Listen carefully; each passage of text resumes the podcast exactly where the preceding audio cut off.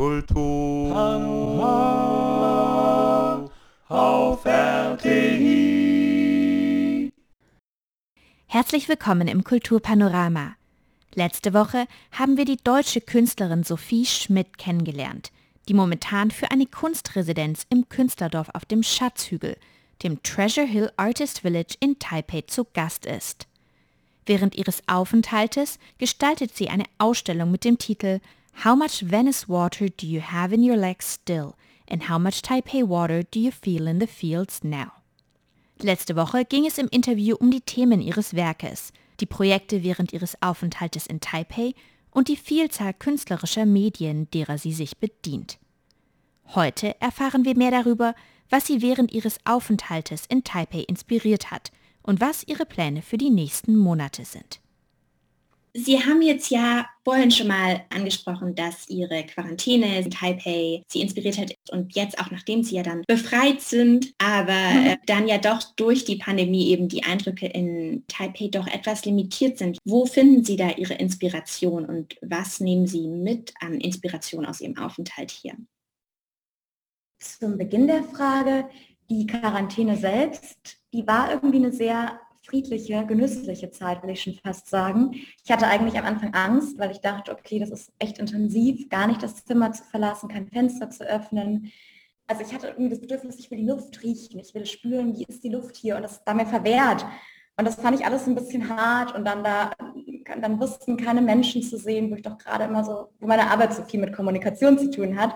Also ich war am Anfang, dachte ich, das wird eine ganz furchtbare Zeit und ich, ich hatte mir aber in meinem kurzen Zwischenaufenthalt in München Fotos ausgedruckt aus Venedig, von dem Palazzo, in dem ich gewohnt habe und auch gearbeitet habe, Palazzo Barbarigo della Terrazza. Und wissend, dass ich in Aloft Hotel untergebracht werde in Taipei, habe ich mir auch Screenshots dieses Zimmers ausgedruckt und Papier mitgenommen und Farben und ja, das war auch weise, denn dort konnte ich natürlich irgendwie nichts weiteres hinzufügen. Dort war ich ja wirklich nur im Zimmer und dreimal täglich kam das Essen vor die Tür. Es gab so einen Rhythmus und so einen Ablauf in der Quarantäne, was eben durch dieses Klopfen des Group Service und dann gab es noch das Telefon, das ist ja auch auf meinem Wandbild sehr zentral. Durch das Telefon, das war auch so eine Öffnung zur Welt nach draußen. Da kamen Anrufe rein und zwar zumal musste ich meine Temperatur durchgeben, meine Körpertemperatur. Das Fiebermessen war einer der routinierten Aufgaben, die den Tag strukturiert haben, dreimal täglich. Und dann aber auch sehr, sehr lieb vom Hotel kamen Anrufe, die sich erkundigt haben nach meinem Wohlergehen. Das war irgendwie auch ganz goldig. Vom Fenster habe ich schon erzählt. Ich habe abends irgendwie auch genossen. Abends, wenn es dunkel wurde, war das Fenster dann wie so ein Spiegel. Es hat sich alles gespiegelt. Also mein Bett hat sich darin gespiegelt, die Lichter der Stadt. Und ich, wie ich da drinnen lag, und dachte, ja, es ist ja wunderbar. Eigentlich habe ich jetzt alles zusammen in meinem Bett. Eigentlich ein sehr guter Zustand. Und dann war ich total fasziniert von dem, ja, von den verschiedenen Farben, die sich eben auch schon durch dieses Zimmer vermittelt hatten, durch den Blick der Felder, dieses intensive Grün, dieser Dampf, der aufsteigt. Ich habe gemerkt, es muss eine unglaublich feuchte Landschaft sein. Es hat viel geregnet. Es waren überall Pfützen, Wasserstraßen. Ich habe Bauern mit schönen Strohhüten in diesen Feldern arbeitend gesehen. Das fand ich irgendwie, ja, ich fand es auch irgendwie sehr poetisch. Dann habe ich ab und zu Schmetterlinge und Vögel an meinem Fenster vorbeifliegen gesehen, unten Autos in der Ferne, ja, Jugendliche, die Baseball gespielt haben. Also es hat sich da schon so eine kleine Bühne auch vor dem Fenster ergeben, die, die mir schon relativ viel erzählt hat. Und ja, als ich dann nach außen trat, das war dann ja so eine Woche, bevor es dann eben auch zu den Einschränkungen kam, war ich total überwältigt von dem Unglaub. Also ich hatte da in einem Hotel eben so eine rechte Ruhe und habe auch nochmal die ganzen Eindrücke auch in Venedig in mich einsickern lassen und diese Collagen gemacht. Das war sehr meditativ und schön gelesen und dann explodiert das alles. Also alles ist sehr, habe ich als extrem dicht und intensiv erfahren, ganz, ganz wuselig. Allein die Motorbikes, dann aber auch die andere Vegetation, dass die Stadt so durchsetzt ist, auch von sehr wild, von, von so einer Wildheit auch der Natur, die einfach um sich greift. Die Bäume mit ihren extrem langen Haaren, die so runterhängen, ich konnte es kaum fassen und war so, dachte, wow, hier haben die Bäume Haare, toll. Meine Haare kriegen sich auch von der Feuchtigkeit. ich spüre den Schweiß auf meiner Haut. Also diese Luft zu fühlen, wonach ich mich so gesehnt hatte im Hotel, sie zu riechen und zu fühlen, das war wirklich, oder es ist immer noch so ein Erlebnis, weil sie ja eben ganz anders ist als unsere Luft. Sie ist extrem dicht und feucht. Es ist auch auf jeden Fall ein prägendes Erlebnis, in dieser anderen Luft zu leben. Ja, und auch alles ist irgendwie so größer, also in Treasure Hill. Egal, was ich mache, ich kann auch kaum ein Gespräch mit irgendjemandem führen am Telefon, weil eigentlich immer wieder oh, warte, warte, hier, das Insekt, das hier, da. Also ich bin dauernd abgelenkt von den ganzen Begegnungen in der Luft, auf dem Boden, mit diesen wahnsinnigen Insekten.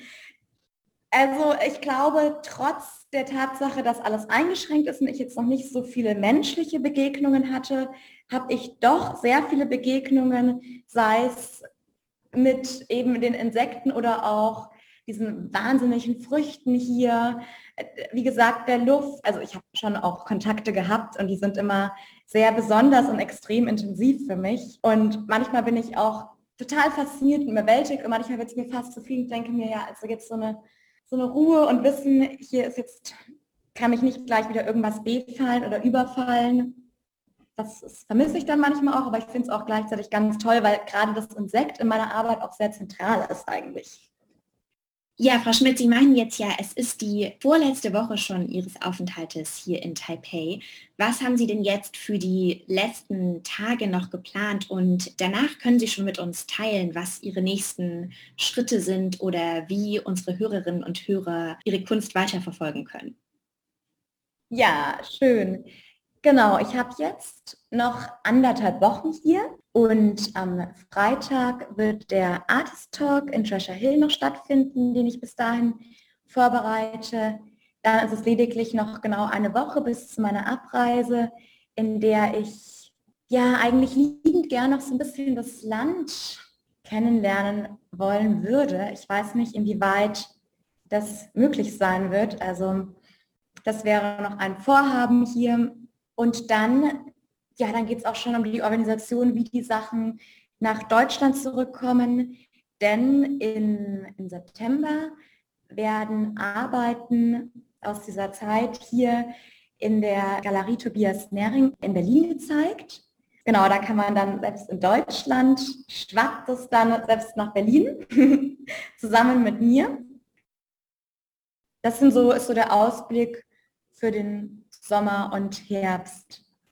Ja, ach so, und im Apartment der Kunst in München, das ist auch eines der Förderungen. Davon ausgehend bin ich auch hier. Das Goethe-Institut unterstützt diese Residenz, das Artist Village und eben auch das Apartment der Kunst in München. Und dort werde ich im September auch eine Ausstellung, eine Einzelausstellung realisieren. Und da wird sicherlich auch ganz zentral um Taipei gehen und meine Erfahrungen. Ja, wunderbar. Dann können unsere Hörerinnen und Hörer ja zumindest in Berlin und München dann ihre Eindrücke aus Taipei auch persönlich erleben. Vielen Dank Ihnen für das spannende Interview. Ich habe mich sehr gefreut, dass Sie hier zu Gast waren. Vielen Dank.